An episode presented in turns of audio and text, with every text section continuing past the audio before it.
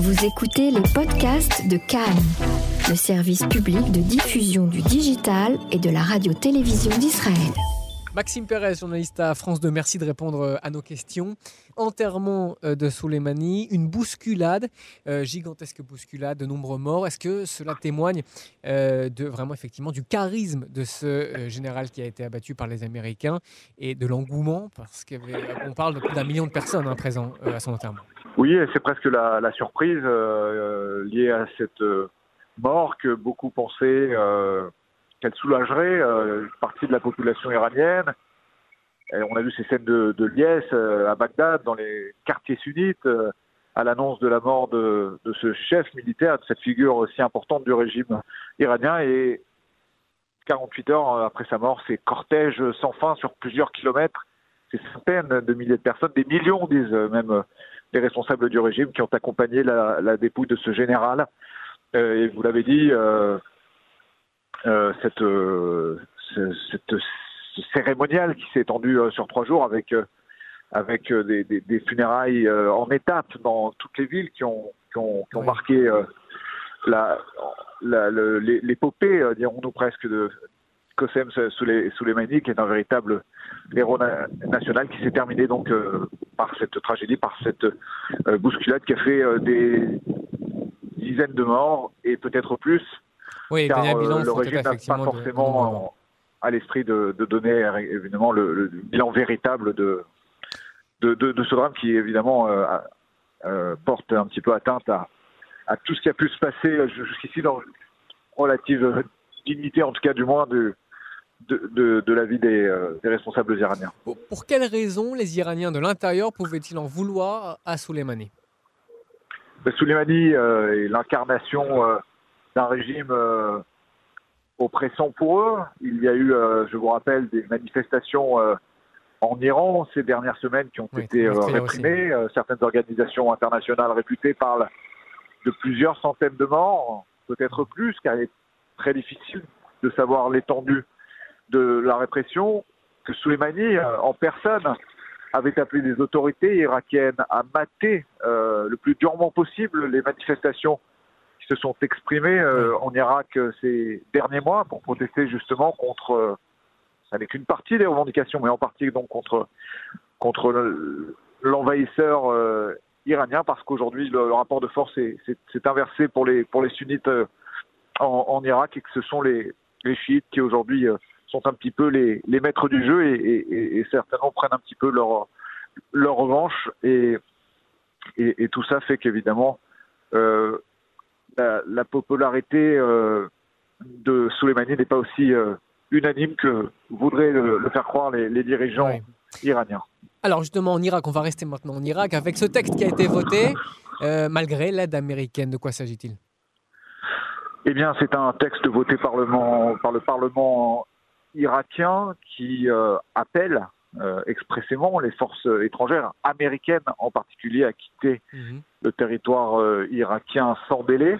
C'est une réaction évidemment à, cet assassinat. L'Irak, euh, en tant qu'État souverain, du moins, euh, euh, c'est ce qu'aimerait, c'est ainsi qu'aimerait être perçu leur, leur dirigeant actuel, eh bien ne pouvait rester sans voix après cet assassinat qui s'est déroulé sur leur sur leur sol, à côté de l'aéroport international de Bagdad. Et pourtant, ça vient un peu contredire, vous expliquez, contredire ici un intérêt financier de premier plan. Absolument. Euh, il faut préciser plusieurs choses. D'abord que l'hémicycle était à moitié rempli pendant, pendant le vote de ce texte, qui était un texte et non une loi, qui n'est pas contraignant, mhm.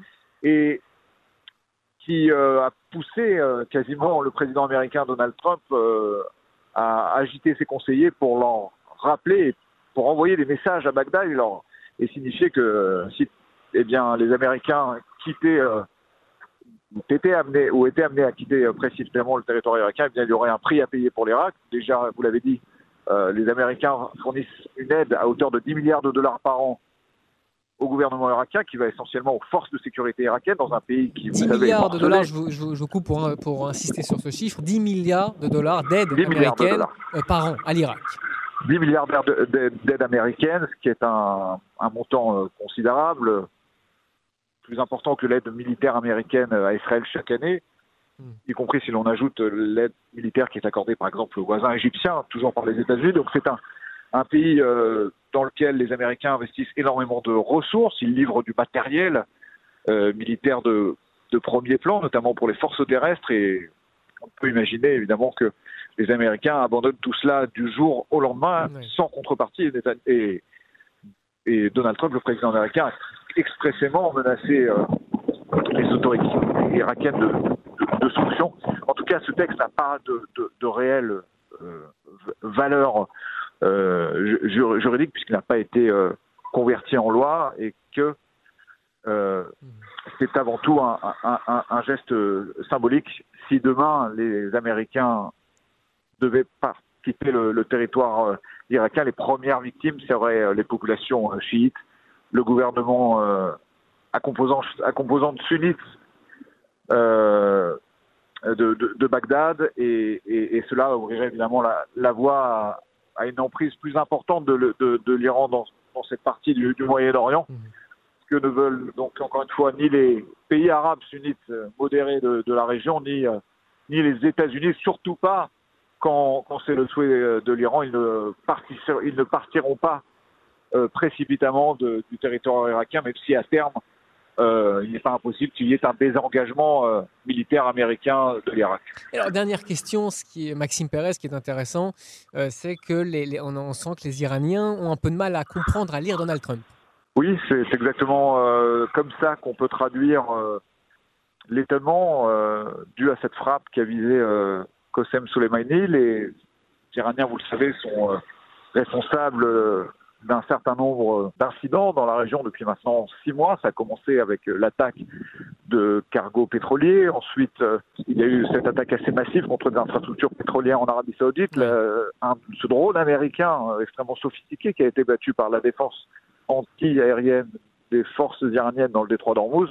Tout cela n'a suscité que qu'assez peu de réactions. Finalement, il a fallu cet assaut contre l'ambassade euh, américaine, cette manifestation qui a euh, dégénéré sciemment, euh, elle a été voulue euh, ainsi par les autorités euh, iraniennes, qui a poussé Donald Trump à finalement donner le feu vert à l'armée américaine pour mettre fin au jour de Qasem euh, Soleimani. C'est là où les Iraniens sont surpris, ils comprennent qu'il y a des lignes rouges et ils se rendent compte également que si Donald Trump est capable de s'en prendre à une figure aussi emblématique du régime iranien, eh bien, il est également, pourquoi pas, capable, et il l'a dit d'ailleurs, de s'en prendre à d'autres symboles. Et ces symboles, ça peut être évidemment euh, les centrales nucléaires euh, iraniennes, qui sont euh, des, des cibles légitimes pour les États-Unis, pas seulement d'ailleurs euh, pour les États-Unis, puisque la principale menace reste aujourd'hui encore, malgré la mort de Qasem Soleimani, le programme nucléaire iranien.